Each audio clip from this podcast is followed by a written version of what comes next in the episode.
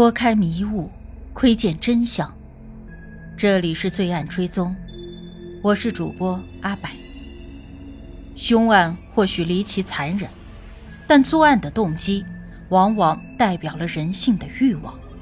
追踪真实罪恶，重返凶案现场。让我们开始今天的案件吧。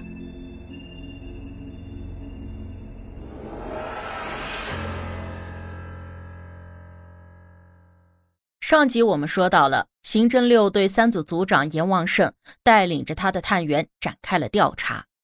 王立文公司的会计王雪萍有着高度的嫌疑。当然，这专案组啊也不排除王立文遇到了危险的可能性，猜测凶手就是那名约见王立文买房的喷漆商，而王雪萍知情不报。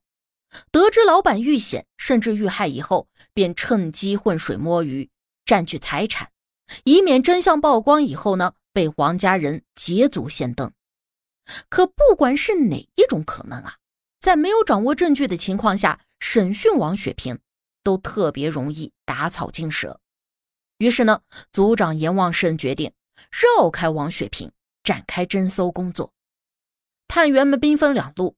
一路呢就赶赴银行查看王立文的金融信息，而另一路则前往电信公司查询王立文的通话定位情况。经查搜，十月六日存在了台北银行的福利公司账户资金被人用语音转账的方式转走了五十万到王立文名下的台北银行嘉兴分行私人账户。而十月九日，就有人用这张私人银行卡取走了十万。十月十二日到十五日，又分四次取走了剩余的四十万，把公司账户的钱转到自己私人账户后取走了。如此看来，这王立文还真有可能是和人私奔，或者是度假散心去了。谁知道啊？调取了监控后，却发现，在十月九日。新北市新店区中正路商业银行取钱的是一名头戴头盔、全副武装、根本就无法辨认的中年男子。而十二日到十五日，在台北市罗斯福路万隆分行 ATM 机分四次取款的，也是一个头戴鸭舌帽的中年男子和一个年纪不大的小男孩。其中，中年男子取款一次。小男孩取款三次，也正是这几个监控视频的出现，让专案组迅速的就否定了王立文与人私奔度假散心的可能性。因为啊，即便是这两种情况，他也应该亲自去取钱，没有理由让他人打扮成这样去取款。再说，都私奔或者是度假散心了，为什么取款地还在台北呢？他一定是遇到了危险，失去了人身自由，甚至啊，可能已经遇害。无疑，这几个取款人呢，就是主谋或者是帮凶之一。可惜的是，罗斯福路取款机上的监控视频同样没有拍摄到中年男子和小男孩的清晰照，而附近的道路也没有其他的摄像头。王立文亲友辨认之后呢？也没有识别出两个人的身份，专案组没有发现任何关于他们的信息以及去向。而另一组探员通过了电讯公司获取到了王立文的手机定位之后，有了一些收获。经过查询，十月六日的晚上二十点十一分，王立文的手机信号位于台北市中山区松江路段。并且在此拨通了一个陌生手机号码。晚上二十点二十七分，信号又出现在了台北县三重市的三重交流道。晚上二十一点零八分，信号就来到了桃园市桃园区金国二桥的附近。到了晚上二十三点二十分，信号再次回到了台北市。也就是这个时候。福利公司账户上的五十万现金被人用语音转账的方式转至了王立文的私人账户。继续查询之后，又发现王立文在二十点十一分拨通的那个手机号码，从十月六日中午十三点四十七分开始，到晚上二十点四十五分，与福利公司会计王雪萍共通话八次，其中七次是王雪萍主动打给此人。另外，该号码自同年的九月初起，和王雪萍家中座机手机通话累计多达四十五次。只可惜当年并没有实行手机的实名制，因此。探员们也不知道这个陌生号码的号主具体信息是什么。至此呀，专案组就推断，王立文确实是与那名桃园的喷漆商见过面，也就是此人控制或者杀害了王立文。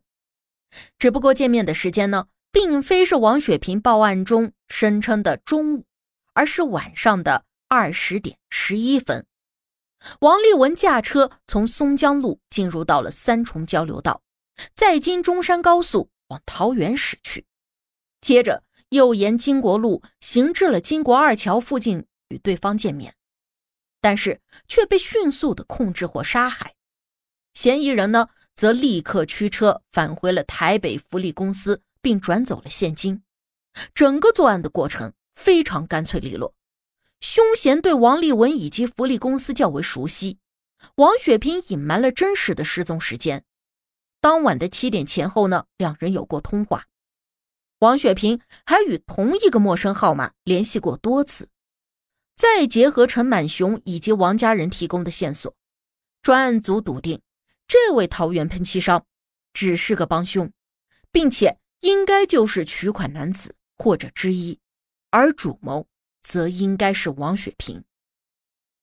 在接下来的近一个月的时间里，探员们又有了以下的收获：十月十一日，一名陌生男子在桃园市某中建通信公司将一部摩托罗拉九三八以一千五百元的新台币价格卖给了负责人黄美秀，而这个过程并没有监控。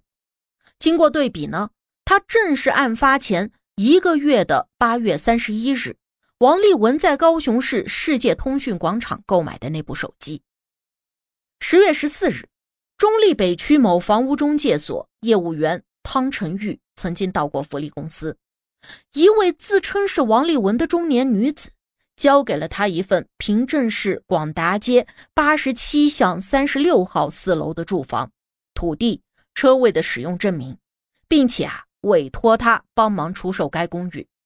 经过汤成玉的辨认，而那位自称是王立文的中年女子正是王雪萍。十月二十五日，王雪萍盗用福利公司以及王立文的私人印章，在新店市伪造了各种证书。十月二十八日，王立文男友陈满雄的手机再次接到了王立文的号码打来的电话，不过和二十三号那天一样。这次也只接通了六秒，并未说话。回拨过去呢，则提示已经关机。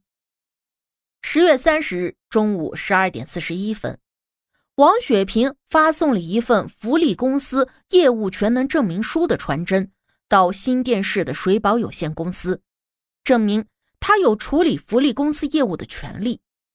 十一月三日到十五日，王雪萍又发送了。受理查询人口案件登记表、福利公司执行业务股东王雪萍紧急声明证书等资料到台北市的振兴会计事务所，询问负责人施一鸣关于福利公司的股东变更、负责人失踪变更需要准备的资料。十一月十二日，王立文的哥哥王明忠在新店市中央路北二高附近找到了王立文驾驶的车牌号为。DJ 六七零六的小客车，询问之后得知啊，该小客车十月七日早上七点，因为在中央路段违章停车，被拖掉至此处。十一月下旬，王立文名下的那套公寓被人以不到估价的百分之六十的价格出售，差不多是四百五十万新台币。